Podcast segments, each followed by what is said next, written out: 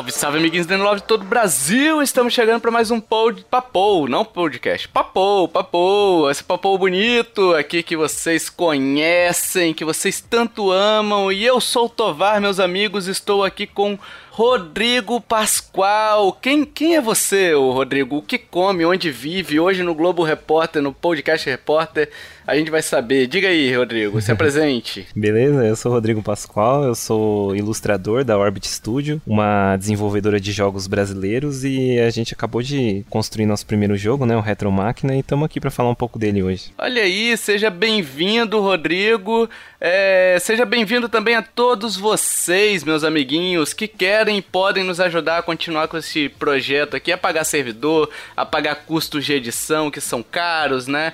E, e você que quer e pode nos ajudar, a partir de dois reais você já contribui, a partir de cinco reais, ó, participa de sorteio, que são exclusivos para apoiadores, recebe podcast bônus, que um dia, quem sabe, estou aqui torcendo para essa pandemia acabar e a gente poder voltar à nossa vida normal e voltando à vida normal, é, vocês também não terão mais acesso ao bônus, né? O bônus voltará a ser exclusivo dos apoiadores, então os apoiadores a partir de 5 reais receberão podcast bônus, que é aquele podcast que a gente fala sobre a vida cotidiana. A gente esquece videogames um pouquinho e fala sobre besteiras da vida, digamos assim, né? Uhum. Então, a partir do reais você já contribui. Com dois reais você não compra nenhum pão com, com queijo e presunto na padaria. Olha aí, você pode nos ajudar e ajuda muito, tá?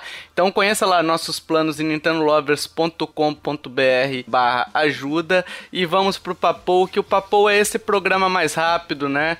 É, que só é possível graças aos apoios que a gente recebe também. E aí esse Papou pode ser review de jogos que não entrariam de repente numa pauta principal, por serem mais antigos, ou porque a gente acha que de repente não daria tanto assunto. Então a gente separa só dois integrantes para poder vir conversar com você. Ou pode ser uma entrevista, como é o caso de hoje, olha aí, para abordar assuntos mais detalhados de forma mais específica aí que também não demandariam é, três, quatro pessoas para entrevistar, porque a estrela, meus amigos, a estrela de, uma entrevista é o entrevistado. O entrevistador não faz nada aqui, ele só tá aqui de, de papagaio e de pirata, não é isso, Rodrigo? Você que tá falando, hein?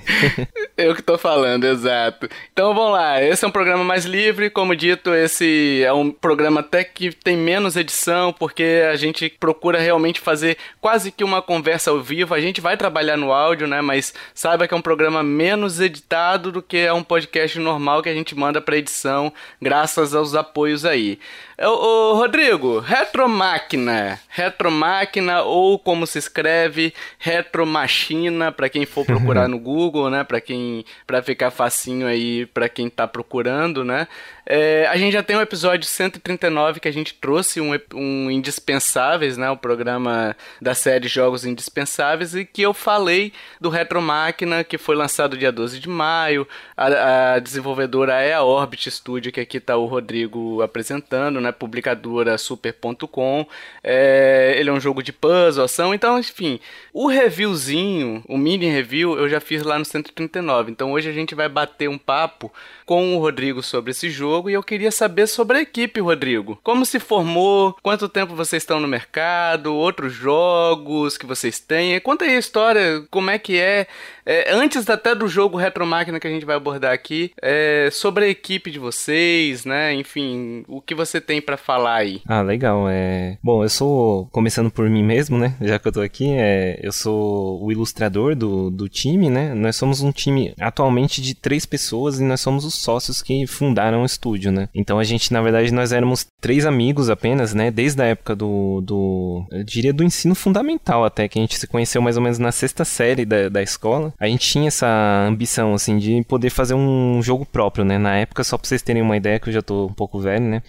Na época era o PlayStation 1, que era o videogame atual, assim, né? Tipo, é, era a geração do Play 1 e 64, uhum. né? Então a gente começou com esse sonho de desenvolver jogos, só que lógico, né? A gente sonha e a vida ri, né?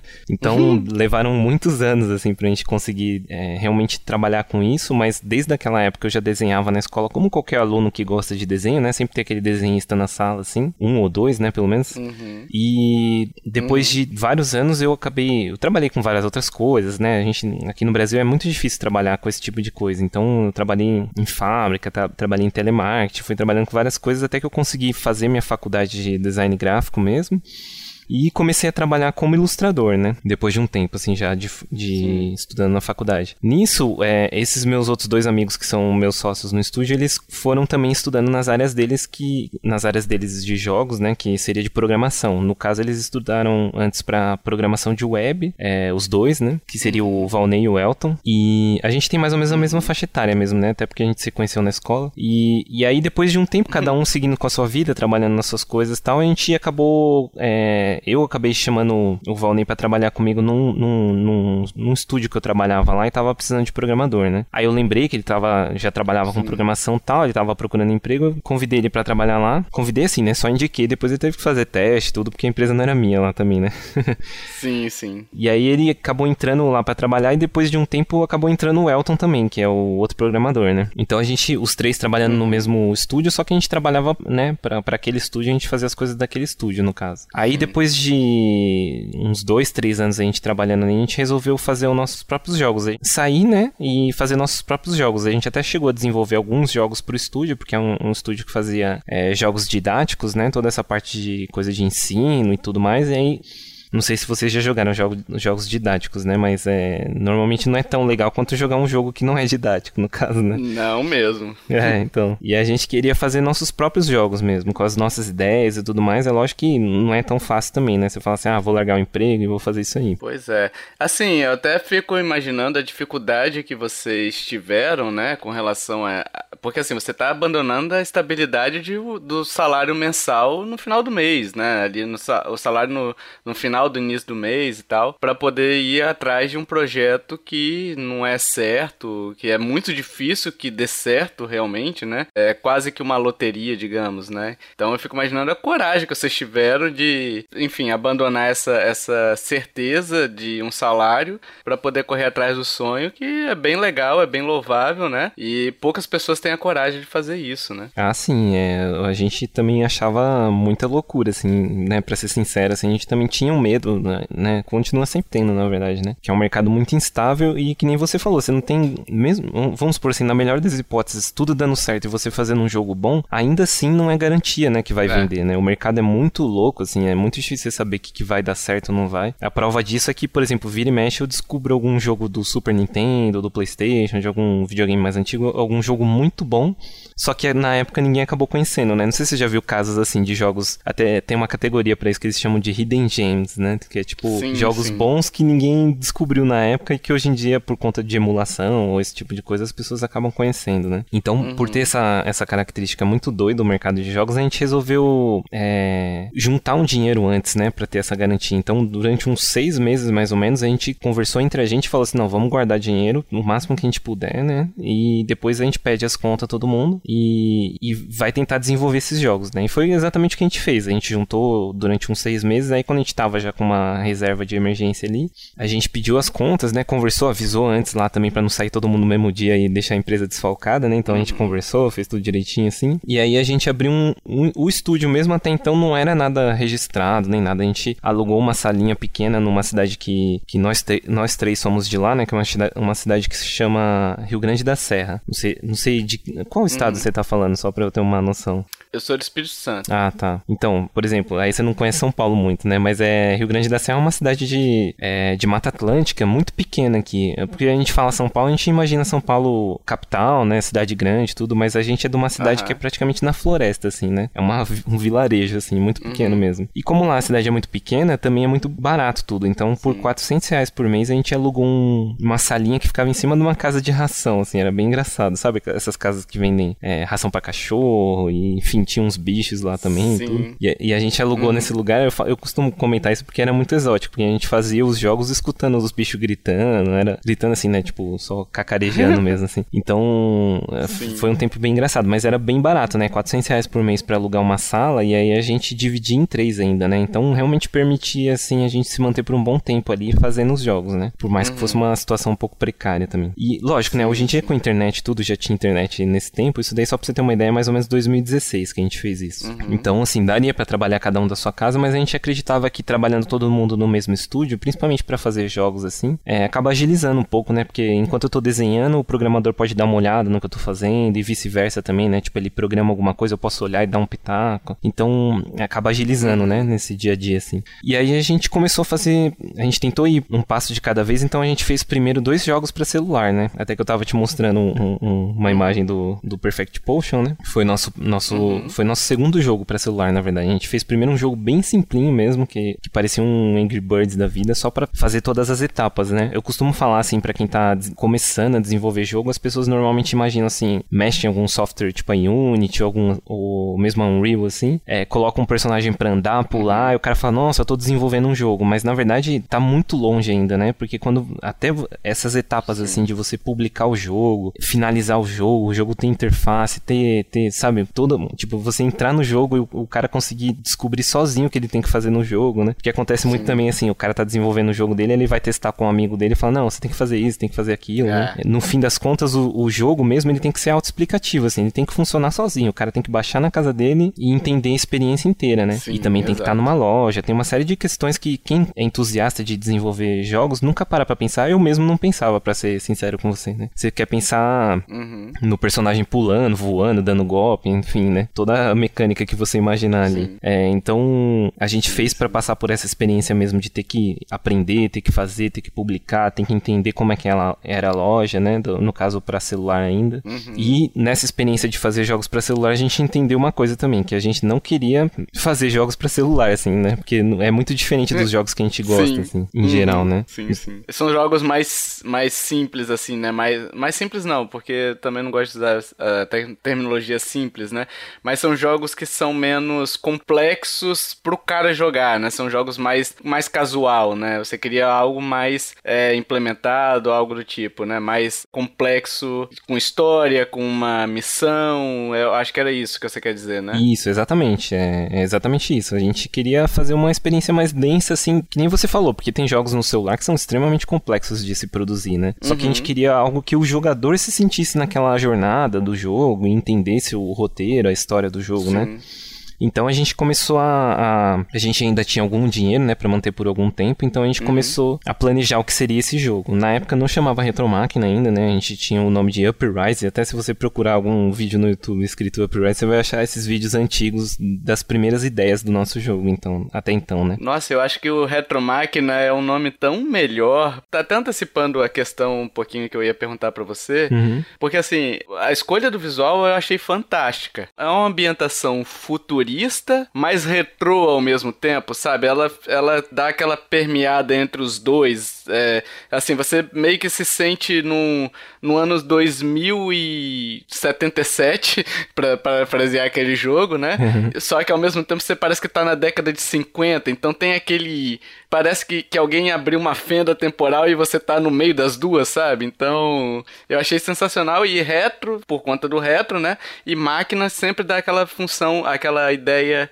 é, futurista, né? Então, eu adorei o nome, eu achei fantástico, assim. Não sei se foi essa a intenção ou se eu tô viajando aqui, que também pode ser, né? Mas eu gostei bastante e eu queria até que você falasse até da escolha do visual daqui a pouquinho também. Ah, legal. É, mas só, assim, complementando, você acertou em cheio, assim, né? Porque é, até até o nome do, do estilo visual que a gente escolheu foi o retrofuturismo, que é justamente isso, assim, é a uhum. ideia de futuro que as pessoas tinham nos anos 50, assim, né? Então, é computador com TV de ah, tubo, sim. né? Então, é, assim, é realmente pegar como, como lá nos anos 50 eles imaginavam que seria os anos 2000 hoje em dia, né? Carro voador, aquela coisa é, exótica, né? Então, a uhum. gente seguiu nas... A gente teve isso também de mudar o nome. A mudança do nome foi mais por conta de direitos autorais, né? Quando a gente finalmente conseguiu o financiamento, mas aí eu vou chegar lá mais na frente, assim, mas é, acabamos tendo que mudar e, e, aí depois a gente escolheu esse nome específico por conta disso que você falou mesmo, de no nome já entregar um pouco do que o jogo traria, né? Uhum. Mas voltando, assim, quando a gente começou o projeto, a gente pensou mais na história primeiro, né? Que eu acho até um erro, na verdade, até salientar, assim, se alguém estiver ouvindo aí que queira fazer jogos, às vezes não é muito bom. Depende muito, né? Se você for um Undertale da vida, que a história é tudo no jogo, né? É, aí então. pode fazer a diferença. Agora, no nosso caso, a gente queria uma mescla dos dois. A gente queria uma história interessante, mas com mecânicas legais também. Uhum. Só que como a gente, a gente começou a, a, pensar na história, então a gente já pensou essa história de ficção científica, muito baseada nos contos do Isaac Asimov ou no, do Philip K. Dick, né? Que são clássicos da, da ficção científica. Uhum. A gente queria contar uma história de um robô que ele se despertasse é, com as próprias vontades, assim, como se ele fosse ali programado para ter aquela função dele, só que aos,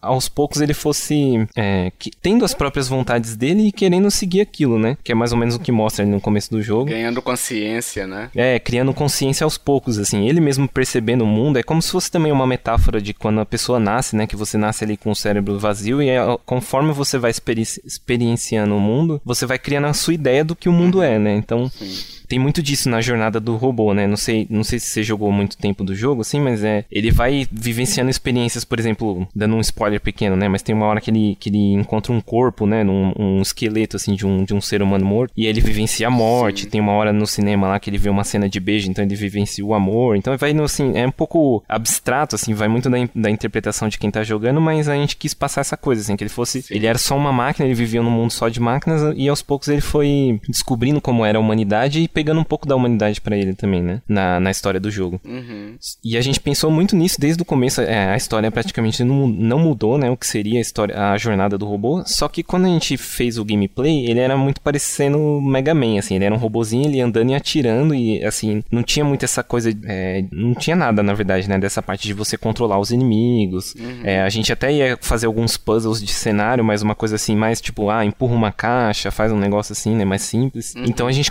ao longo de mais ou menos uns 5, 6 meses de produção, a gente conseguiu fazer uma primeira demo jogável do, dessa primeira ideia de jogo, né? E aí a gente começou a. É, o dinheiro tava acabando, na verdade, a gente viu que a gente não teria condições de produzir o jogo todo. E a gente começou a mandar essa demo do jogo para algumas publishers lá de fora, né? Pra... A gente até tentou ver se a gente conseguia entrar em algum. esses financiamentos que tinha do governo, né? É, de incentivo à produção de jogos, uhum. mas é, aí você precisava ter empresa aberta há mais ou menos dois anos. Tinha uma série de, de coisas lá. Então a gente abriu empresa se, se filiou lá no, na Abra Games, né? Então teve uma série de coisinhas assim que teve que ir fazendo, mas no fim a gente acabou não usando, né? Não, não concorrendo nesse, nesse uhum. tipo de uhum. financiamento nacional, né? E é da Ancine, se eu não me engano. E aí a gente foi mandando para algumas uhum. publishers tal, até publishers famosas, tipo a Halfur e outras assim. A gente até recebeu um feedback deles, assim, achando que.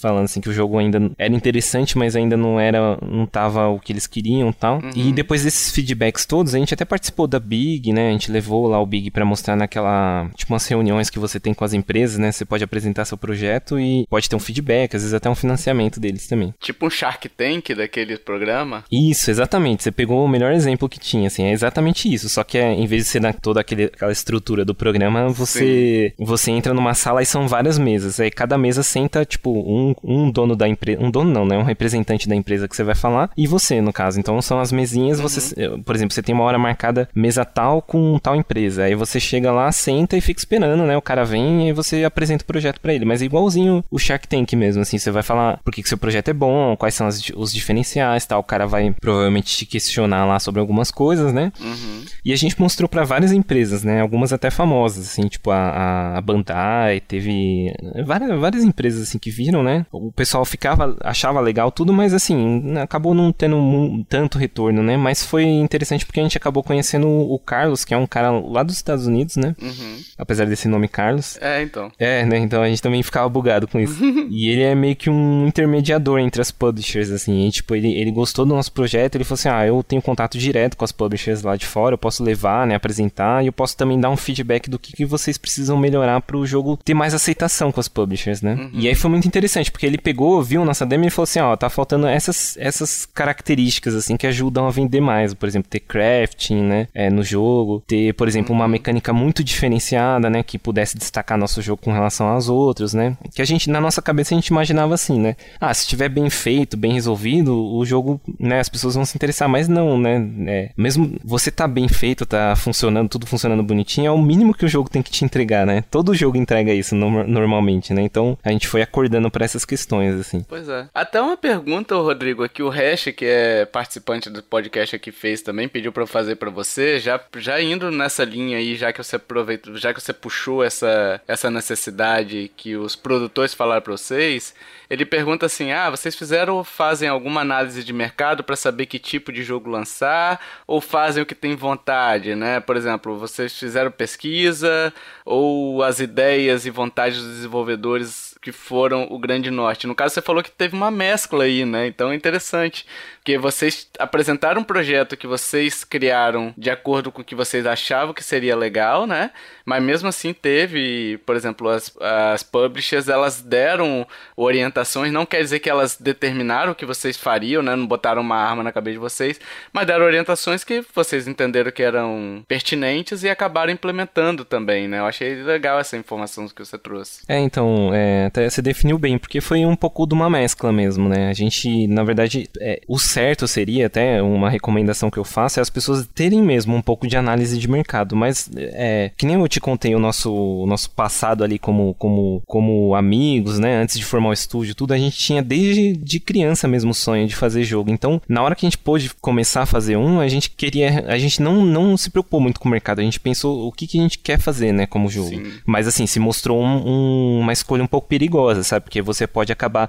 A não ser que você tenha dinheiro sobrando para realmente fazer o projeto todo do jeito que você quiser, né? Mas como não era uhum. nosso caso, então a gente teve que se adequar um pouco. Mas assim, a gente achou que foi uma, um custo-benefício interessante, assim, porque a gente também entendeu que nosso jogo precisava mesmo de algo de, de diferente, sabe? E como a temática era robô, a gente foi nessa linha de, de controlar os outros robôs que a gente achou interessante, assim, tendo inspiração naquele jogo Brothers, por exemplo, né? Que você controla dois personagens sim, ao mesmo tempo. Sim. E também no Mario Odyssey, que é que eu tava jogando na época e, e eu achei incrível você poder pegar. Hum. Porque o Mario Odyssey, hum, se você for ver bem, na verdade ele troca os power-ups que o, que o Mario sempre tinha nos jogos, né? Ele sempre pegava algum power-up assim, especial que dava algum poder para ele. E na verdade os power-ups são os, os próprios Sim. inimigos, né? Uhum. Exato. E depois que o cara deu esse feedback pra gente, a gente só tinha três meses de dinheiro só, né? É, depois disso a gente ia uhum. acabar tudo e a gente ia estar tá perdido, assim. Então, é, a gente pensando nisso que o cara falou, né? Da gente ter um diferencial tal, essa escolha também de você controlar os inimigos é assim, porque nessa, nessa primeira demo que a gente fez, que não controlava nada, você só matava os inimigos, os inimigos já foram feitos, né? A gente fez uns três ou quatro inimigos ali. É, que era aquele robô que tem uma serra, uhum. sabe? Que você vê logo no começo, aquela aranha, e tinha as turrets tal, tinha algumas Sim. coisinhas assim que a gente já tinha desenvolvido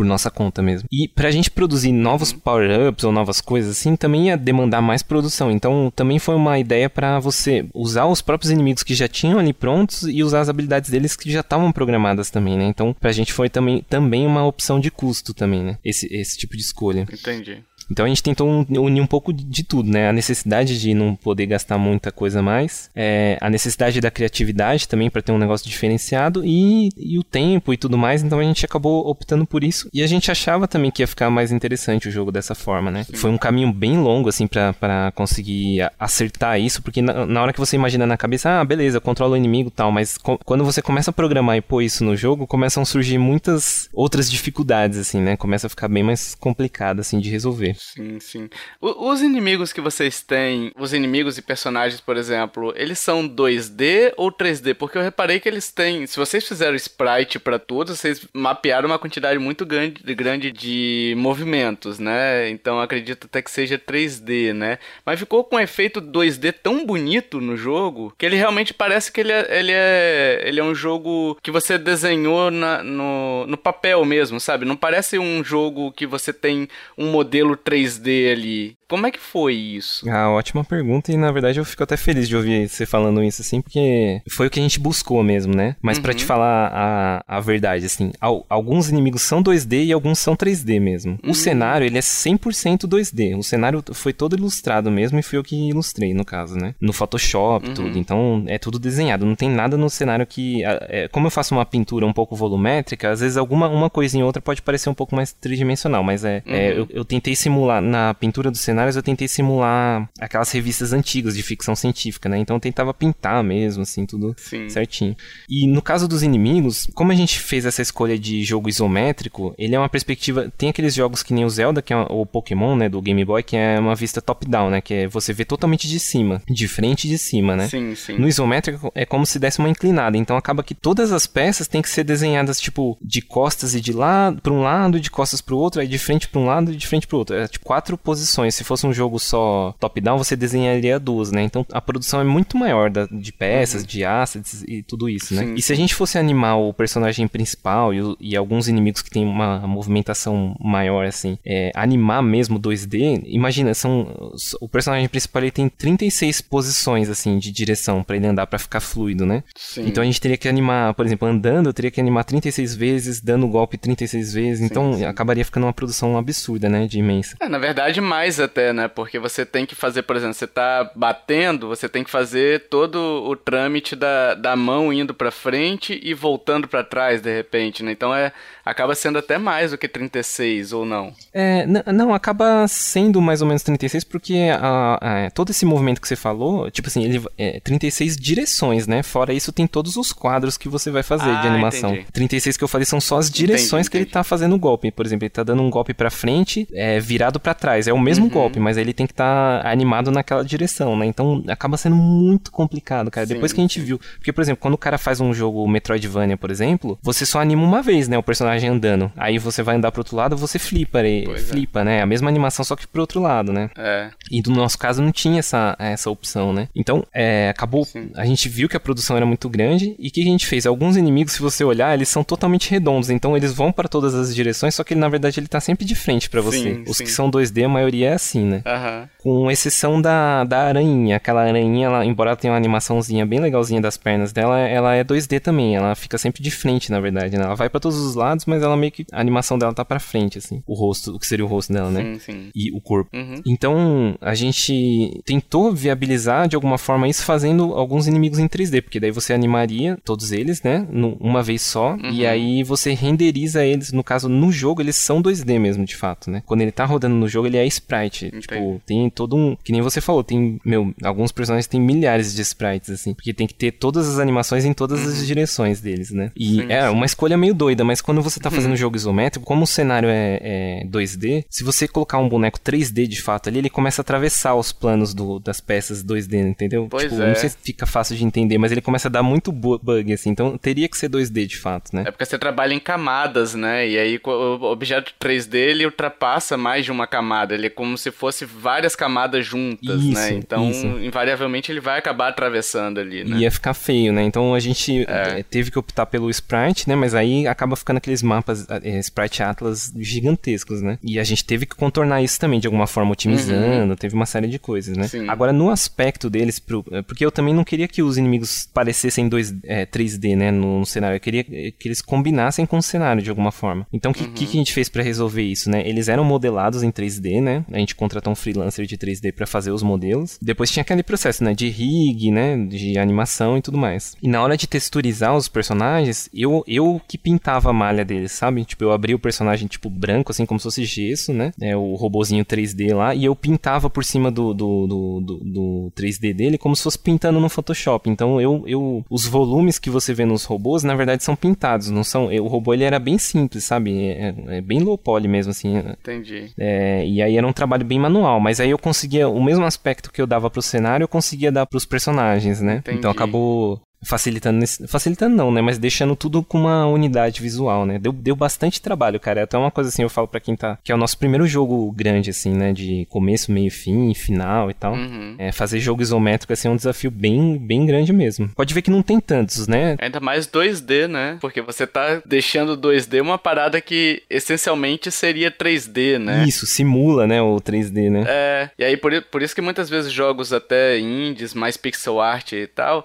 eles optam pela questão das oito direções um lado, o outro, e aí diagonal, diagonal. É, não seria nem oito direções, né? Um, dois, três, quatro, cinco, seis, sete. É, oito direções. Então seria lado, lado, diagonal, diagonal, cima, baixo, né? Então seriam as oito direções aí que o pessoal opta por fazer. No caso de vocês, vocês fizeram um movimento ainda maior, né? Então é, eu imagino que isso dá muito trabalho. Eu tô pensando aqui no, no volume de trabalho de horas que você tem que trabalhar nisso, né? Para chegar no resultado que chegou, né? Que ficou. Eu falei até no cast do, do Indispensáveis, né? Para mim é uma obra de arte, visualmente ali, ele é uma obra de arte, oh, né? Obrigado. Então achei lindo, até as pessoas que. Até as pessoas que eu indico ele falam assim, nossa, que jogo bonito e tal. E quando eu falo que são três, quatro pessoas, né, desenvolvendo, que trabalharam nesse projeto, a pessoa ainda fala, não é possível, né?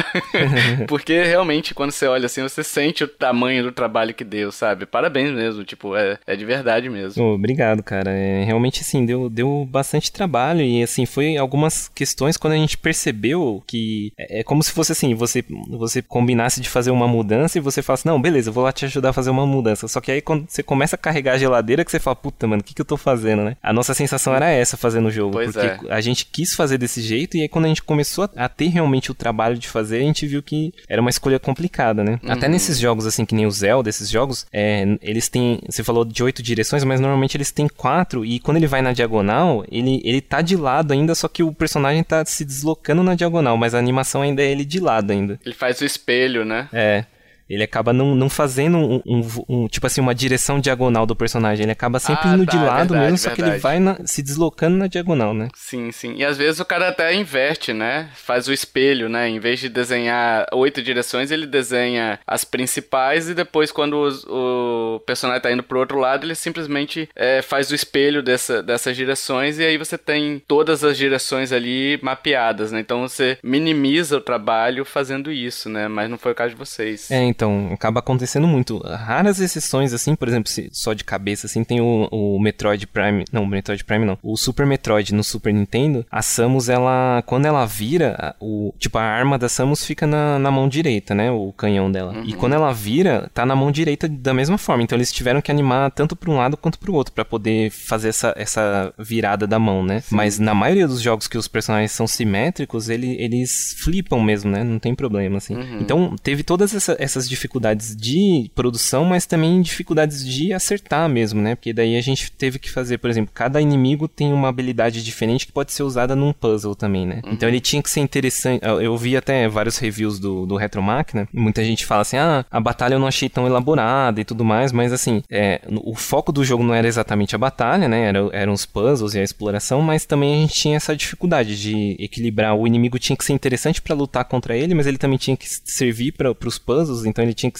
poder ser controlado. Então tem muita dificuldade nisso, né? Cara, assim, eu discordo desse, desses reviews, porque assim, existe uma questão aí, porque é, a batalha, você, se você for na questão da esquiva e bater simplesmente, realmente você consegue simplificar até a batalha, digamos, né? Mas se você for masterizar a questão, tipo assim, ah, eu quero assumir o controle do inimigo, e aí você escolhe, eu até falei no cast, às vezes você escolhe o mais forte pra lutar, pra eliminar o máximo de inimigos, só que aí quando ele sobra, sobra o mais forte pra você lutar. Então até essa ponderação e a questão até de você controlar o inimigo com o botão com o analógico direito, isso é muito difícil, né? E eu acho que é aí que tá o desafio, acho que é aí que tá a beleza até do, do combate, sabe, do jogo. Eu realmente, assim, eu concordo até, porque não tem como discordar porque é a opinião do cara, né? A opinião do cara que jogou, a opinião dele, então. Mas assim, eu não acho que ela seja simples. Eu acho que, que você masterizar essa questão de assumir o controle dos inimigos e batalhar utilizando eles, que é o, a,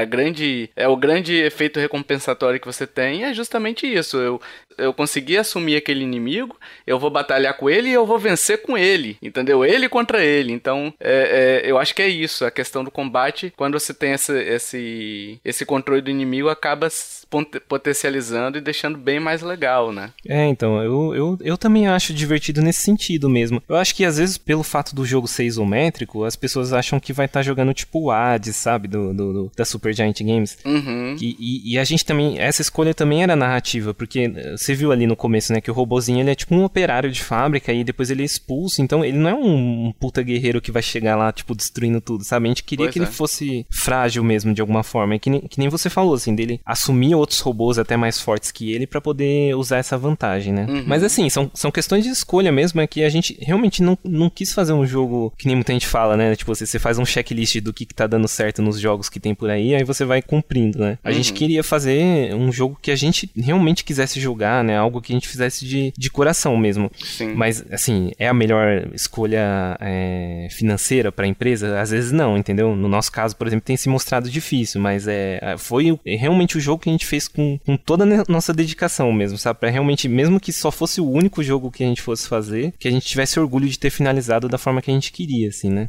E, e realmente isso a gente conseguiu. E deixa eu te fazer uma pergunta aqui, até aproveitando que o Hash também fez uma per outra pergunta aqui para você, que é o desafio de produzir jogo, jogos no Brasil, né? A gente sabe que o Brasil é um país burocrático por natureza, né? Uhum. Então, quais foram os desafios que vocês encontraram? Porque você falou, ah, procurando, a gente não conseguia é, Dancine porque a gente não tinha dois anos de empresa. Mas, por exemplo, é, publicadoras, vocês tiveram dificuldade de, é, por conta do país que a gente vive, por conta da burocracia ou por conta da, enfim, da dificuldade até financeira, de comprovação financeira do, pro projeto ou de recebimento desses valores, de repente, eu não sei qual foi o acordo também, se não quiser falar sobre o acordo, não tem problema, tá? Uhum. Mas muitas vezes quando você recebe alguns aportes financeiros, ou o, o leão vem e pega, né, uma parte dessa renda, ou enfim, a empresa fica meio receosa de doar por conta da legislação brasileira. Vocês tiveram algum tipo de dificuldade? Ah, a gente teve todo tipo de dificuldade nesse sentido, assim, que você possa imaginar, assim. Nossa. É, assim, eu não, eu sempre tento incentivar as pessoas, por exemplo, que querem fazer jogo, faz, fazerem seus jogos, né? Mas uhum. é bom alertar realmente que nosso país talvez seja um dos piores para você tentar essa carreira, assim. Uhum. É muito difícil, né? Em qualquer área artística no Brasil é muito difícil, porque em geral você vê que a política de não só do governo atual, mas de todos os outros é que a gente seja só um celeiro, né? Que a gente produza soja e carne para o resto do mundo. Então, todo mundo que tenta desenvolver alguma parte cultural do Brasil, que a gente poderia ser como o Japão, por exemplo, que não tem tantos recursos naturais, mas ele exporta tanta cultura para os outros países, né? A Coreia do, do Coreia do uhum. Sul, enfim, tanto, tantos outros lugares que, que vivem muito bem por conta da sua cultura, né? Uhum. Infelizmente, embora a nossa cultura seja bem rica, não é, não é, a gente acaba não conseguindo nem produzir, tão pouco exportar muito muito por conta dessas dificuldades do, do próprio país, né? Uhum. Mas, por exemplo, isso que você falou dos aportes, né, lá de fora. Teve, teve várias publishers que se interessaram sim, e quando a gente falava que era do Brasil, eles já saíam fora, já eles falavam, muito obrigado, mas a gente não trabalha com o Brasil. E aí, muita gente, várias vezes que eu, que eu comentei isso, as pessoas ficam às vezes indignadas, falam, ah, tá sendo preconceituoso com o Brasil, mas não é. O cara até fez questão de, de, de salientar que tanto a cultura do Brasil quanto o próprio profissional brasileiro, que muitas vezes tem vários trabalhando lá fora, né, em grandes empresas, né, só você ter, por exemplo, o Grassetti lá era diretor do God of War, por exemplo, né? Da parte gráfica. Uhum. É, então, assim, o brasileiro é bem valorizado, sim, como profissional lá fora, mas é, é, o problema é a legislação do Brasil com relação a esse tipo de, de investimento deles. Entendi. Então, assim, é tão burocrático aqui que eles preferem nem financiar um jogo aqui, muitas das empresas, né? Dependendo do país que ela tá lá fora também. Então, uhum. no nosso caso aconteceu não só uma, acho que umas duas ou três vezes empresas, é assim, viram como uma barreira o fato da gente estar tá aqui no Brasil, né? Não é o caso com todos todas, mas algumas, algumas preferem nem arriscar. Só para você ter uma ideia também, por exemplo, o Kickstarter, que é uma, uma das opções que o cara poderia ter como desenvolvedor aqui no Brasil, né? Eu conheço vários bons exemplos de jogos que financiaram no Kickstarter e deram muito certo. Aquele Hyper Light Drifter, por exemplo, hum. não sei se você já jogou. Não, já ouvi falar. É um, um grande sucesso, assim, de jogo indie e ele foi financiado uhum. no Kickstarter, se eu não me engano. E tem vários outros exemplos, né? De jogos até grandes até. Uhum. No nosso caso, a gente não tem essa opção. Aí as pessoas falam assim, ah, tem o Catarse. Tem o Catarse, mas o Catarse acaba se limitando só ao Brasil também, né? De financiamentos. Se você conseguisse é. o Kickstarter, e o Kickstarter ele não dá é, suporte pro Brasil, por exemplo, né? Você tem que ter uma conta em outro país para conseguir receber seu Kickstarter. Então, já são essas dificuldades, Entendi. né? Só, só para começar. Uhum. Mas outras que a gente encontrou também, por exemplo, quando a gente conseguiu o financiamento finalmente com a publisher, né? Só para contar rapidinho, essa publisher viu uhum. um vídeo do Retro Máquina numa comunidade que tem no Facebook, que era é, Indie Game Developers, né? E lá tem vários desenvolvedores uhum. que estão começando que postam vídeos tal. E como a gente tinha já aquela demo, a gente tinha gravado alguns vídeos, né? Aquela primeira demo. Aliás, essa segunda demo já com, com, com controle de movimento, né? Então uhum. as empresas começaram a se interessar mais quando viram que tinha esse diferencial. A gente conseguiu fazer em três meses essa, essa demo com controle de movimento. E aí, essa publisher que é a nossa, a Super.com, eles viram o nosso jogo nessa, nessa comunidade aí no Facebook e achou muito interessante. Aí eles vieram na conversa privada mesmo tentar um contato com a gente e tal. Aí eles estavam começando também, né? Então eles não tinham tantos jogos, mas a gente foi, deu uma pesquisada e tudo mais, né? Pra saber. Uhum. E a gente uhum. acabou fechando com eles. Aí mesmo fechando com eles, ah, beleza, deu certo, assinou o contrato tudo mais, eles iam financiar o valor, a, meio que a produção, né, do jogo até o final. Só que uhum. também tinha tá tudo esquematizado, né? Assim, quanto tempo vai levar para produzir tal coisa, quanto valor vai nisso, né? Enfim, uma, uma série de negociações lá. Sim. E na hora de mandar esse valor pro Brasil tem esse, essa questão também. Aí, ó, só para você ver a nossa saga, né? Vou resumir um pouco também para não, pra não ter que é, deixar vocês tristes aí. Uhum. Mas, tipo, a gente tem. É, eles iam mandar o dinheiro, por exemplo. Aí eu vou falar um, um, valor fictício aqui. Vamos por 50 mil reais, né? Eles iam mandar lá pra gente terminar o jogo. Não foi só isso, tá? uhum. tá? O jogo custou mais caro, mas é 50 mil reais pra começar, assim. É. Aí as pessoas acham também, nossa, tudo isso para fazer um jogo, mas para você manter três pessoas trabalhando durante três anos, né? E ainda também tinha os freelancers e tudo mais que a gente contratou. Então, aí tem outras coisas também, que nem tradução do jogo, vários valores, né? Enfim, não é, não é tão barato fazer um jogo. É, pois é. E aí, quando a gente foi no banco falar que a gente ia receber uma quantia do exterior, tipo, pra você ter uma noção, no banco eles nem sabiam como proceder. Eu, eu tava conversando com a gerente do banco e ela não sabia o que fazer, cara. Tipo, sabe, como é que vai é, declarar isso, como é que vai fazer isso. E aqui no Brasil tem até uma, uma lei lá que quando é investimento do exterior, por exemplo, investimento em dólar, assim, como a gente quer que o país cresça e receba dinheiro de fora, eles não cobram imposto, né? Então, assim, se você receber um financiamento na sua empresa que venha de um investidor de fora, você, como é investimento, você não vai pagar imposto, necessariamente, né? Uhum. E, só que qual que é o problema? Entendi. Esse ramo de jogos, ele é diferente, assim, por exemplo, essa publisher que estava investindo no, no Retro Máquina, ela não estava investindo, que nem você viu no Shark Tank lá, o cara investe na empresa, né? E às vezes ele investe num produto só da empresa, né? Ah, entendi. No nosso caso também, por exemplo, eles não estavam investindo na Orbit Studio, né? No estúdio que a gente tem lá. Eles estavam investindo só no jogo Retromáquina. Então, na legislação, esse dinheiro que você não paga imposto, é, ele tem que vir como investimento na empresa. Não, tipo, você não consegue explicar para o país que existe uma, um, uma coisa já há 30 anos que chama jogo de videogame e que você pode receber investimento uhum. com relação a isso, né? Nossa legislação é tão atrasada que você não tem como. E eu fico pensando, por exemplo, o mesmo, o mesmo problema teria alguém que, por exemplo, um cineasta brasileiro que está tentando desenvolver um filme. É, uhum. Às vezes ele não tem uma empresa, às vezes o cara está investindo só, o produtor está investindo só no filme e tal, e, e, também não vai conseguir receber esse dinheiro, né? Então tem, tem esse tipo de coisa, sabe? É bem uhum. burocrática e bem chata que acaba dificultando tanto o trabalho que muitas vezes a gente pensou em desistir, né? Caramba, que, que pesado, cara, porque assim, é, é realmente Tipo assim, a, a empresa de fora, ela tá investindo indiretamente na empresa de vocês. Se ela tá investindo no produto, ela tá investindo na empresa, digamos assim. Sim. Mas ela quer que o dinheiro, o Brasil, ele quer que o dinheiro componha o patrimônio da empresa e não um produto, né? É, sei lá, me parece tão bizarro isso, me parece tão óbvio. Mas, enfim, quando se trata de legislação, acaba sendo pela letra da lei, né? Não tem jeito. Né? Isso, então você não consegue explicar para eles, né, que foi, foi inventada uma coisa nova que se chama video videogame que existem empresas de fora que vão querer investir nisso, né? Então é tão difícil, é. sabe? E aí, por exemplo, para receber esse dinheiro a gente teve que ir numa, numa tipo uma agência de câmbio, né? Não lembro exatamente o que era lá. Tudo, tudo legalizado, certinho. Só que a gente tinha que uhum. fazer a conversão do valor e tinha esses descontos de imposto também, esse tipo de coisa, porque a gente não conseguiu receber como investimento mesmo, né? É, sem, sem, a, sem a retirada de imposto. Então, Entendi. aí, por exemplo, quando você quando você vende o jogo lá na Steam, a Steam vai comer lá seus 30 30%, né? Aí a publisher vai comer o, a porcentagem dela, que no nosso caso é 50%. E aí uhum. quando a gente vai receber o dinheiro aqui no Brasil, a gente também vai pagar 17% de imposto também pro governo, né? Nossa. Que já não, o governo já não nos ajudou a fazer o jogo, uhum. mas ele vai, ele é o nosso ter, terceiro sócio, né? Quarto sócio, na verdade. Que, tipo, ele vai uhum. levar. Por exemplo, eu levo menos porcentagem do jogo do que o governo, né? Eu que sou um dos sócios. Caramba, é bem difícil, cara. Bem Sim. difícil mesmo. Mas enfim, né? É, só da gente ter conseguido uma publisher permitiu que a gente seguisse em frente com jogo, né? Por, apesar é. de todas essas dificuldades. Então, aí a gente alugou um outro estúdio, a gente saiu de cima da casa de ração lá, a gente pôde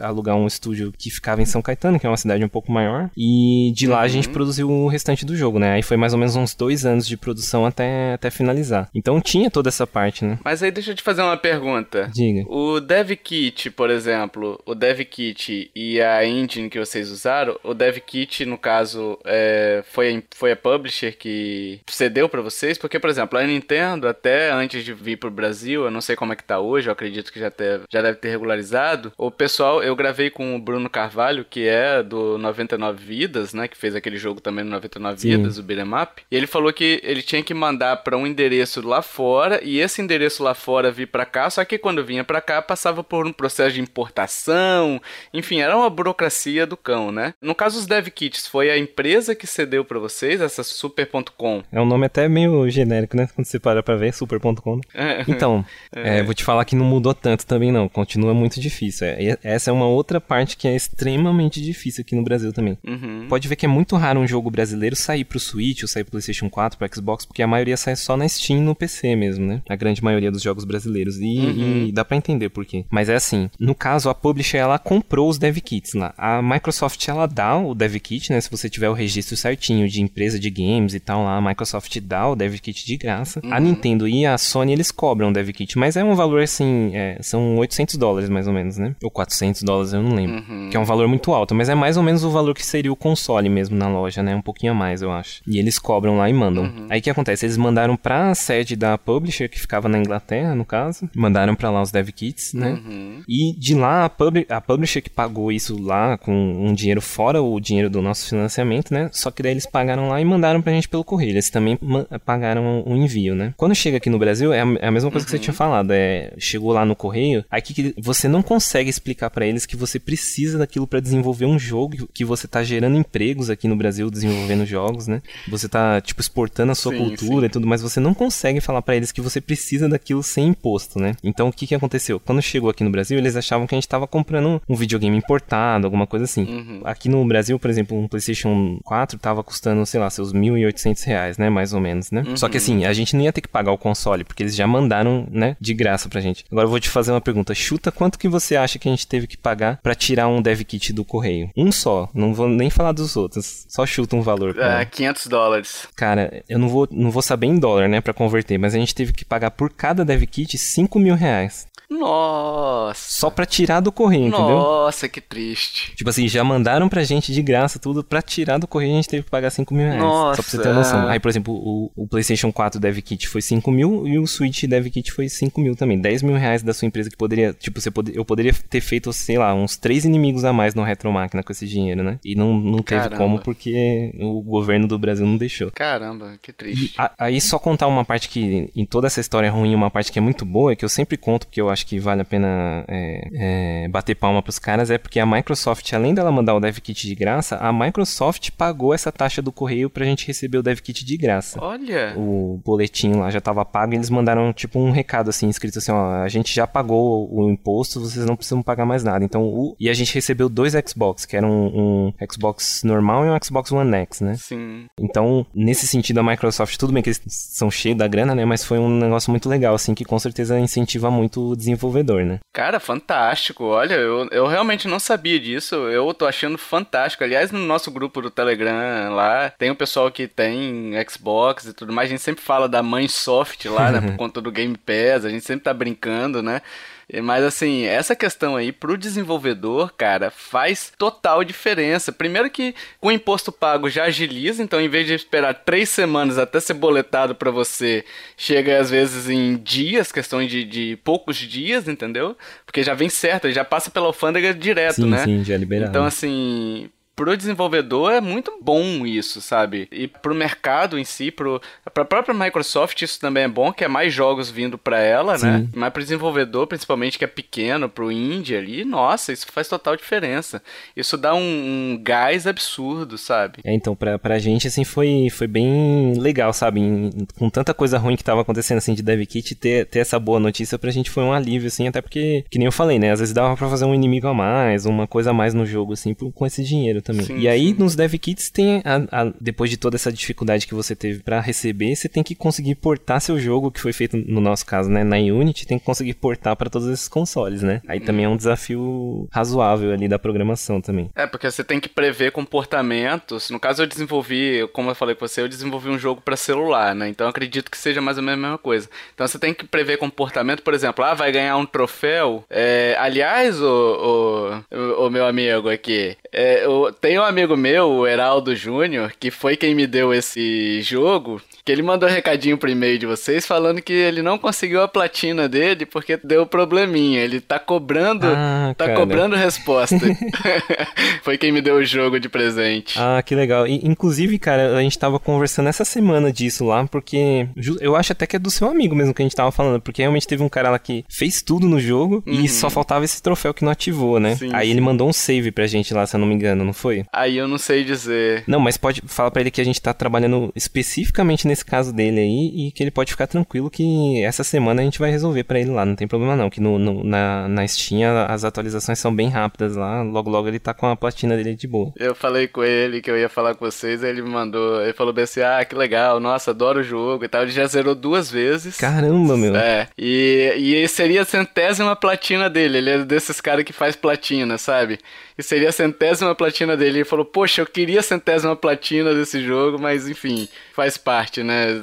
Bugs acontecem, são, são problemas que acontecem. Agora eu queria fazer uma pergunta para você, o, o, Rodrigo, com base nessas duas, em duas informações. Vamos lá. Primeiro, o bug, como é que vocês escolhem e como vocês trabalham isso, né? E você falou da publicação e a gente tava falando no chat do Instagram lá, é, e você falou bem assim, ah, tem a demo do jogo na Steam, mas nos consoles a gente gente não consegue isso com facilidade, né? Eu queria que você explicasse essas duas coisas. Primeiro, bug e tal, como é que vocês trabalham a questão de bug, e já emenda essa, essa questão da demo dos jogos aí, que eu acho interessante para o pessoal saber por que que às vezes o jogo que ele queria tanto ter demo também, que a gente já cobrou algumas demos em vários podcasts nossos, né? E eu não sabia dessa informação, então eu queria que você explicasse um pouquinho pro ouvinte que tá aí escutando. Ah, é bem legal, cara, você perguntar isso. E assim, os bugs, né? Começando pelos bugs, a gente, lógico, né? Todo jogo tem um monte, né? E a gente, a própria publisher tinha, contratou uma empresa lá que fazia testes, né? Uhum. E passava pra gente um feedback, então a gente passou, sei lá, uns três meses mais ou menos arrumando bugs e tudo mais para tentar minimizar o máximo que pudesse, né? Mas a gente tinha certeza que saindo do jogo as pessoas iam encontrar novos bugs, né? Porque uhum. cada um joga de um jeito, então a pessoa às vezes vai fazer de um jeito. Você que tá fazendo o jogo, às vezes você tentando achar bug, mas mesmo assim você tá jogando mais ou menos da maneira certa que deveria ser jogado o jogo, né? E uhum. já a uhum. pessoa que nunca jogou, ela vai jogar às vezes de maneiras completamente diferentes do que você tava imaginando e é nessas horas que buga muito, né? Então, uhum. a gente depois que lançou, a gente acabou colhendo um feedback bem grande de bugs assim, né? É, assim, não eram bugs muito muito complicados de resolver, mas a gente teve várias pessoas relatando e tudo mais, então a gente foi arrumando a maioria dos que é, em tempo real, assim, né? A pessoa relatava lá um bug, a gente já corria para arrumar e para atualizar. Uhum. Aí, essa parte de atualização emenda com a outra pergunta que você fez, né? Da, da parte das demos lá. Porque na Steam, quando a gente atualiza o jogo, automaticamente ele já atualiza para todo mundo que tá que tem o jogo na Steam, né? Então, assim, qualquer correção que a gente faça, a gente foi fazendo ao longo dos primeiros dias ali de lançamento, todo dia tinha, tinha correção e atualização nova do jogo, sim, né? Sim. E na Steam já atualizava isso em tempo. Não, a gente não fez só modificações de correção, como a gente também mudou coisas conceituais no jogo por conta do feedback pessoal também. Porque no começo, eu não sei se você chegou a jogar no comecinho,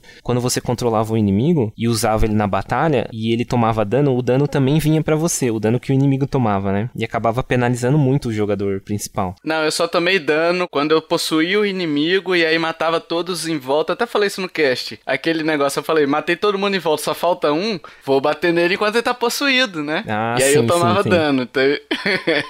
É. é porque eu, eu falei, eu comecei a jogar, eu acho que duas semanas antes de eu gravar o podcast. Então foi meio de junho, início de junho que ele me deu, alguma coisa assim, entendeu? Então não, não faz muito tempo que eu tô jogando esse jogo, Ah, entendeu? sim. Eu tô jogando ainda, tô acho que no último mundo ali, né? Já são quatro, são três, né? São três, são três. Eu abri aquela outra perninha ali de galinha, né? E tô indo ali, naquele. Tô bem avançado, assim. Mas assim, então eu não peguei esse início de. que vocês lançaram em maio, né? Metadezinha de maio ali. Então eu não peguei esse. esse iníciozinho, pelo menos pra Nintendo, né? Eu não sei pra Steam se eu dei alguma informação errada, você me corrige, tá? De repente pra Steam foi um pouquinho antes, mas eu conheci bem recentemente até. Então já devia estar corrigido. É, então, é, na verdade a gente lançou pra tanto na Steam quanto pros consoles no mesmo dia, que foi dia 12 de maio mesmo. Uhum. E, e não, e você, assim, tipo, é, umas duas semanas depois, se você pegasse o jogo, já tinha mudado isso. Então, muita gente reclamou que tava difícil na batalha por conta disso, né? E acabava não, não sendo vantagem você controlar os robôs na batalha, né? Então a gente tirou esse dano que você recebia só, assim, o- enquanto você tava controlando o inimigo, se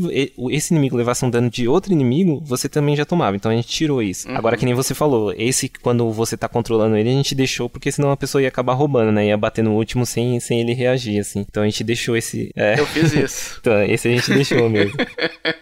massa, massa. Mas achei bom. É, então, é, é mais pra, você, pra pessoa não ficar bugando mesmo, assim, de controlar um por um e bater, né? Mas até, até se tivesse tirado isso, talvez não mudasse tanto o jogo, né? Porque, como eu falei, o foco do jogo não é tanto as batalhas, é mais os puzzles e a exploração, né? então, sim. nessa questão de atualização, como a Steam é muito rápida, ah, é, e tudo, quase tudo que você faz lá tem uma vistoria e tal, mas não é. Eles costumam responder rápido e também não fica uma burocracia tão grande, né? Então, até essa questão das demos, a gente consegue fazer uma demo, deixar lá na Steam, deixa, a gente deixa lá liberado pra quem quiser baixar. Então, tem até hoje também, se as pessoas quiserem conhecer um pouco do Retro Máquina antes de comprar. Apesar que ele tá na Steam, ele tava por 15 reais, né? Então, assim, às vezes você não consegue comprar nenhuma pizza, assim, dá pra comprar um, o Retro Máquina aí. Pois é, pois é. Eu até falei isso no cast, que o o Kiefer falou bem assim, ah, sou o único nintendista aqui, vocês foram pra outra plataforma pra economizar. Eu falei, cara, se eu fosse pra outra plataforma pra economizar, eu iria pra Steam, né? Porque realmente ele, ele tava 20 dólares no, na Nintendo, né? Vocês lança, lançaram, lançaram.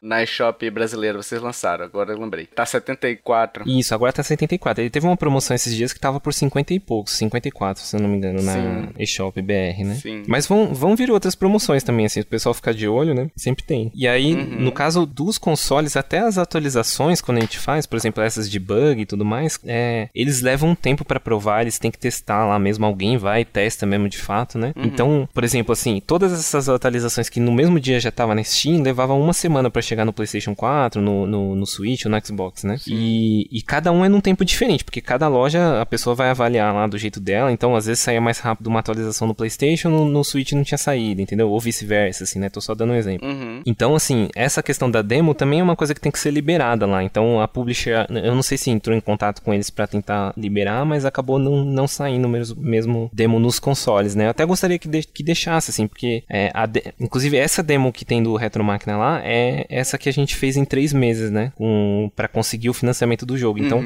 ali o cara é meio que um tutorialzinho, né? Do jogo, praticamente. Mas ali você já consegue ver todas as mecânicas que o jogo vai ter em, em geral, né? Tem algumas outras que vão tendo depois, mas dá pra ter uma boa noção de como é o jogo. Então, se a pessoa gostar, muito provavelmente vai gostar do restante do jogo todo, que eu acredito até que é melhor que a demo, né? No caso. É porque assim, até pra Steam, Rodrigo, a, Steam, na verdade, é a que menos precisa de demo, né? Eu até brinco lá no grupo, eu falo assim, cara, eu compro despreocupado na Steam, porque se eu gostar, eu tô no lucro. Se o jogo tiver injogável por algum motivo, né? Ou eu não gostei também do jogo, eu vou lá e peço reembolso, né? Então a Steam me oferece esses 14 dias como consumidor para poder pedir reembolso, né? Agora, os consoles, você não tem essa prerrogativa do erro, né? Então, é, você comprou e de repente, ah, o jogo tá. Eu comprei, eu até falei no, no Switch, eu comprei o jogo, aquele Sexy Brutale, que é do mesmo grupo que fez o Rhyme e tal. Ele é um jogo de, de investigação com puzzle também, né? Ah, sim. E cara, o jogo, pra você ir de uma sala pra outra, ele dava loading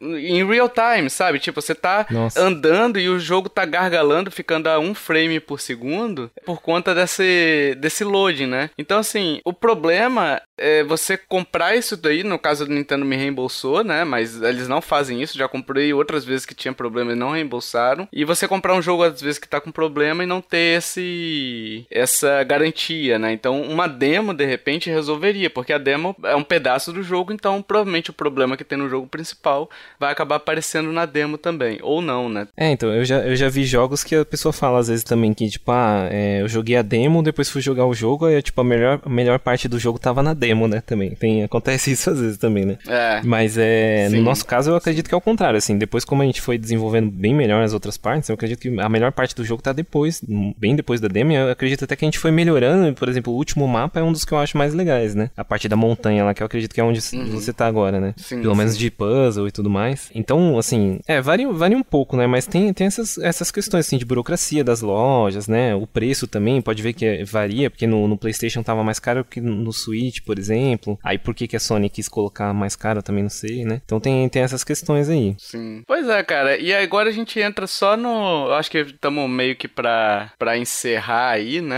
A, a questão. Eu, eu queria só abordar umas coisas com você, cara. Como eu gostei dos easter eggs, Ah, Rodrigo. cara, pô, legal. Como eu vibrei, cara, com os easter eggs.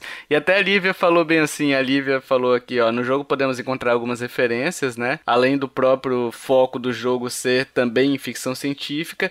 E aí ela pergunta aqui, é, quais obras contribuíram, foram referência para o desenvolvimento do Retromáquina? Porque assim, aí eu encontrei, tá? Alguns que eu encontrei aqui, deve, deve ter passado um monte de batido também.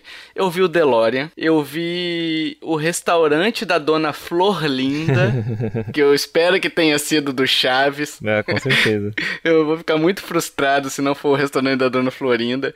Eu vi a Van do Mistério do Scooby-Doo. O Frank do Pica-Pau, aquele robozinho que fica catando a pena do... Eu acho que é Frank, puxa né? Puxa-frango, né? Era o puxa-frango, né? O puxa-frango. É, é, o Frank, Isso. mas ele, no desenho eles chamam ele de puxa-frango, assim. Mas é o Frank mesmo. De puxa-frango. a bola do, do náufrago também eu lembrei aqui que eu vi também. O Wilson, né? O Wilson. É, então, a bolinha que chamou o Wilson. Cara, isso é tão legal porque assim, vocês fazem de um jeito que não não fica assim, ó, tá aqui a referência. Tá, tá aqui a referência. Sabe a referência gratuita, jogada assim? Vocês fizeram de um jeito que tipo assim, o cara tem que olhar o cenário, ele tem que perceber no cenário, entendeu? Então é realmente um easter egg. Cara, muito legal. Eu queria que você respondesse a, a pergunta da, da Lívia, falar sobre os easter eggs, como é que foi a ideia e tal.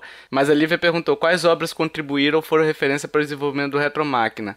Você já falou alguns sobre o Isaac Asimov, né? Algumas coisas assim. Se tiver algum algum mais que você queira falar, fique à vontade. Ah, sim, é. Na parte da história foram, foram mais esses que eu falei mesmo, Isaac Asimov, o Philip K. Dick também, né, do, dos livros de uhum. contos de ficção científica com robôs, né, na parte da história. Na parte da estética uhum. tiveram várias, assim, né, tanto do retrofuturismo, que eu tinha comentado, que é aquele movimento, assim, de aquelas revistas de ficção científica dos anos 50, 60, né, uhum. que eram todas, assim, tinha uma capa bem exagerada de ficção científica, tipo assim, aqueles foguetes em outro planeta e tudo mais. Sim da parte também visual, a gente teve muita influência de um filme antigão, cara, antes do Star Wars, até que chama Forbidden Planet. Até o personagem principal dele é o Leslie Nielsen, sabe aquele que fazia aqueles filmes de comédia, assim, de... de... Só que ele Sim. bem novinho, cara, num filme Sim. de ficção científica que pra gente foi uma referência bem legal, assim, de, de, de estética, de clima, assim. Uhum. Agora, na, é, fora isso, né, a gente tem, ao longo do jogo, a gente tentou, nos easter eggs, no caso, né, a gente tentou homenagear a maioria dos robôs da, de, do, da ficção em geral, né, do tanto desenho animado quanto de filmes que a gente gostava. Do De Volta para o Futuro tem várias referências, né? Porque é um, para mim é uma das melhores trilogias do, do, do, do cinema e, e, eu gosto muito, sou muito fã, né, até hoje. E uhum. só para você ter uma ideia, quando também na demo mesmo do Retro Máquina dá para ver essa, né? Logo que você entra na primeira fábrica, quando você tá jogando, você vai ativar o primeiro elevador que você vai usar. Aí tá tudo escuro, aí você ativa o elevador e liga tipo a energia do, da máquina lá e o elevador começa a funcionar. Se você olhar o medidor de energia lá, tá 1.21 gigawatts, né, que é a mesma energia que o DeLorean precisa precisa para viajar no tempo quando ele, quando ele tá lá no, no, passado, né? Cara, eu não percebi isso, bicho. É bem escondido, cara, bem escondido.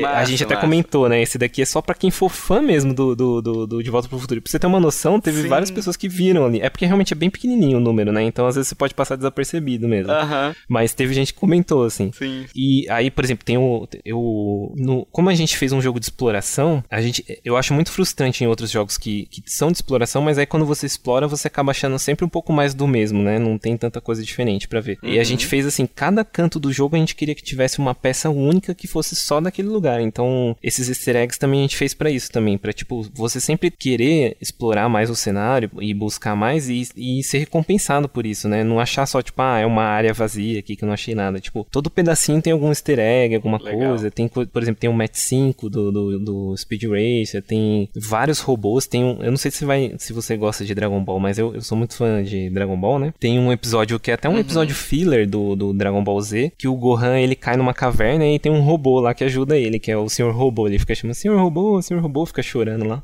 E esse robôzinho eu achava muito legal. Tem ele lá? Tem esse Senhor Robô lá? Tem, tem. Ele tá do mesmo, igualzinho do jeito que ele é no, no, nesse episódio, só que ele tá quebrado. No final do episódio do, do Dragon Ball mesmo, ele fica enterrado metade na areia, no chão, assim, na areia, e metade para fora, e ele fica lá na caverna, né? E aí eu fiz ele do mesmo jeito. Ele tá metade enterrada no chão, assim, e tem o resto dele para fora, mas tá igualzinho. Quem, quem, quem lembrar do episódio. É que é um episódio, assim, nem tanta gente lembra também, né? Mas uhum. tem, cara, de robô tem vários. Tem o Johnny 5 do, do, daquele filme clássico, né? De robô, do. Sabe? Passava na sessão da tarde Johnny Five, direto, sim. né? É, sim, nossa, sim. tem tantos, cara. Tem dos Jetsons também, aquela, aquela robôzinha empregada dos Jetsons. É, se eu for falar agora, são, são um monte. Eu achei muito legal, cara. Eu achei excepcional, assim, porque eu acho que o legal é realmente essa descoberta. Você falar assim, hum eu entendi o que esse maldito botou aqui, sabe? eu entendi esse Dona Flor Linda aqui, sabe? O restaurante da Dona Flor Linda. É, então. Então eu achei sensacional por conta disso. Nessa parte que tem o restaurante, se você olhar do lado, tem uma loja lá que é tipo uma loja de eletrodoméstico, que o símbolo dela é como se fosse aquele baianinho das Casas Bahia, assim, só que um pouco diferente, assim, né? Pra não ficar igualzinho, né? Sim, Mas se você olhar sim, lá, tem, tem isso também. Nossa, tem tantos, cara. A gente tentou colocar um pouco de tudo mesmo, dessas coisas que aqui no Brasil a gente gosta também, né? De vários, vários desenhos e tal que passavam aqui Legal. de ficção. Eu acho que pode deixar pro cara que vai comprar agora esse jogo, que tem gente boletando agora o, o Juninho, o Juninho. O Juninho tá boletando agora o jogo já, o, o Rodrigo.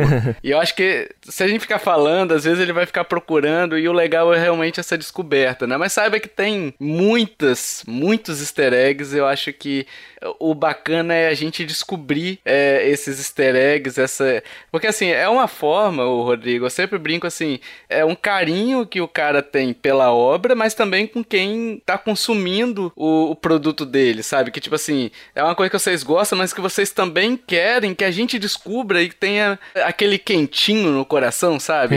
então eu acho que é legal a gente descobrir esse tipo de coisa, sabe? Eu gosto bastante. É, então, mas é. Pode ficar tranquilo que assim, a gente falou alguns, mas tem muito muitos mais que esse. Então, quem, quem for jogar pode ficar atento lá que tem, tem muito mais coisa mesmo, assim. É, nem vou falar agora também, porque pra, pra não estragar surpresa, mas tem vários. Legal. E é exatamente isso que você falou, assim. A gente, quando tava construindo o jogo, e no meu caso, assim, que eu que ilustrei mesmo todas essas peças de cenário, né, que, que você comentou, eu sempre pensava justamente no uhum. cara que ia estar tá jogando, sabe? Eu queria. Eu, eu, particularmente, quando joguei outros jogos, quando eu descobri alguma coisa desse tipo, eu ficava sempre. Que nem você falou, né? Aquele calorzinho no coração, assim, de, de descobrir uhum. uma coisa escondida ali, né? E sim, quando sim. eu desenhava essas peças, eu realmente pensava no. Não, não pensava em mercado, não pensava em vender o jogo nem nada. Eu pensava realmente em quem ia estar tá jogando e ia descobrir aquilo e falar, putz, olha, o cara pensou em colocar esse detalhe, assim, né? Então, para quem estiver ouvindo a gente, né, quiser conferir o jogo, pode ter certeza que não só eu, né, que fiz a parte gráfica, mas os programadores, todo mundo que trabalhou no jogo, assim, é... fez para quem vai jogar mesmo, sabe? Não fez pensando em mercado, não fez pensando em qualquer outra coisa, embora eu não recomende, assim, para quem vai ter uma empresa de games, não pensar no mercado, né? Mas no nosso caso a gente fez o jogo com carinho mesmo. É, sim, sim.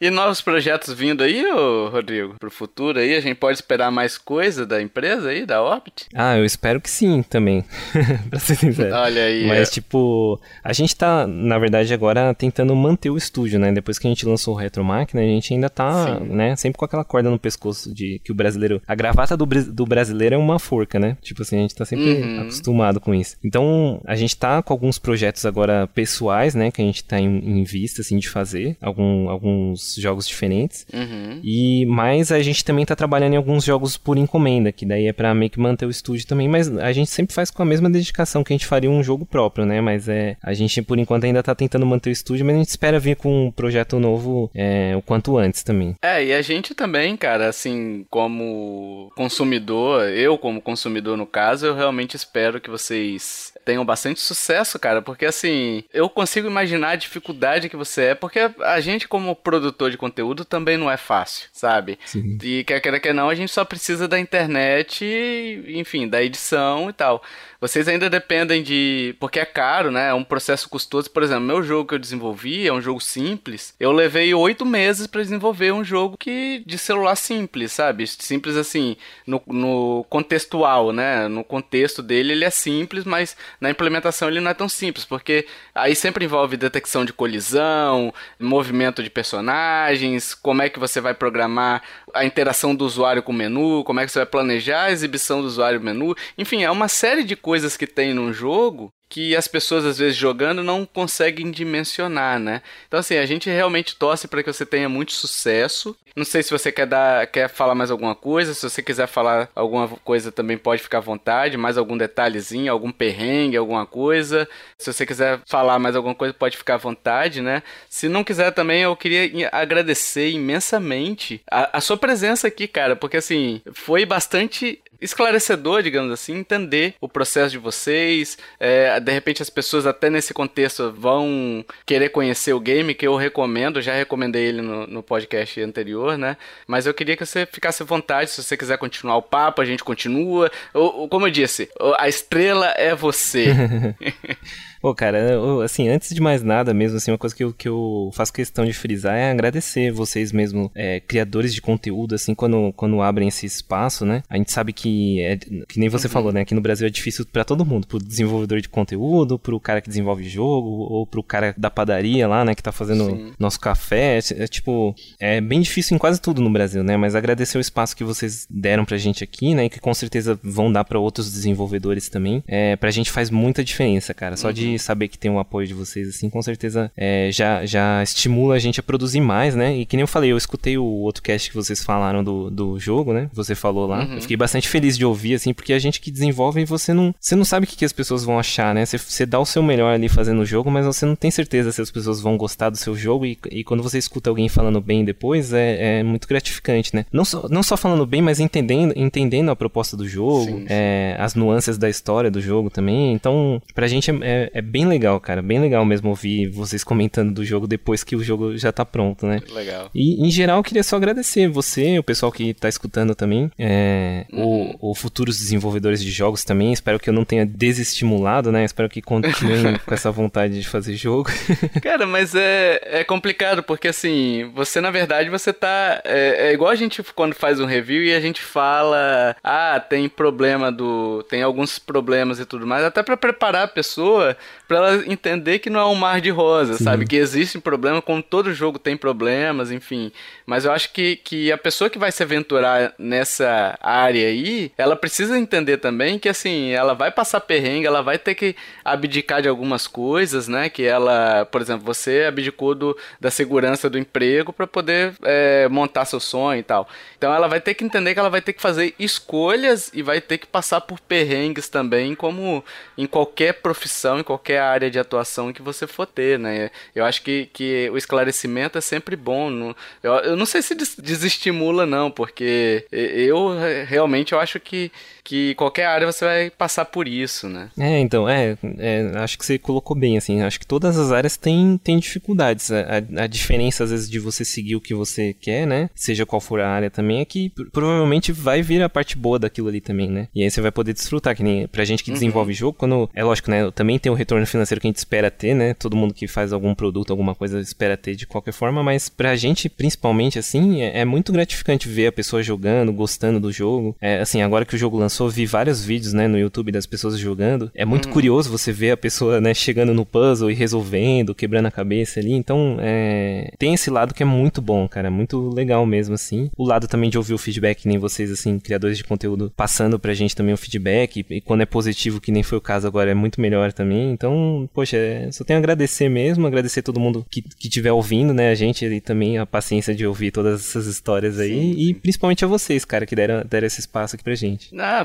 esteja sempre convidado, lançou um jogo aí, você avisa pra nós, a gente é, vai dar o espaço para você falar também, não tem problema nenhum não, a gente sempre reforça aqui que a gente quer realmente que os, os desenvolvedores indies brasileiros apareçam, porque a gente sabe também que é muito difícil aparecer, né? Tanto que nos nossos podcasts de premiação, digamos assim, que não vale prêmio nenhum, né?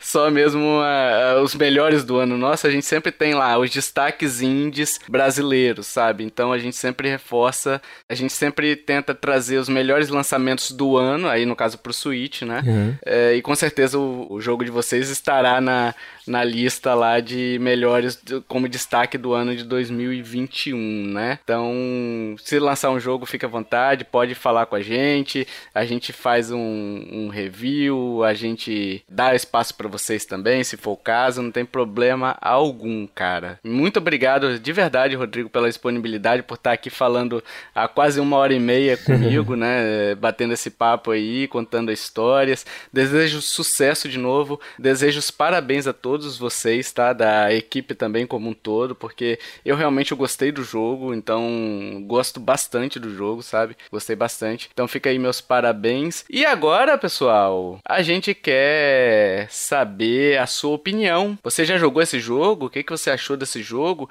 Interessou depois desse papo? Interessou em desenvolver? Interessou em ser um programador? Interessou em pagar boleto pro Correios? Hein? Olha aí que bonito, hein? Você que, que se interessou por isso, eu posso te passar uns boletos por correios, hein? É só falar, né? Mas é isso, deixa aí suas opiniões, o que, que você achou, deixa aí seu... Se você jogou esse jogo, diga aí pro Rodrigo o que, que você tá achando, o que, que você tá mais gostando, ou que se você encontrou algum problema também, relata para eles, que é muito importante, não, não fica só pra você, sabe? Quando você encontrar algum bug, diga aí pro desenvolvedor e tal, principalmente se for brasileiro que tem esse acesso aí mais fácil, né, da língua, do idioma, é, diga para eles que eles vão correr atrás para desenvolver, para corrigir os problemas. E se você curtiu esse podcast, meus amiguinhos, compartilhe, ajude a divulgar.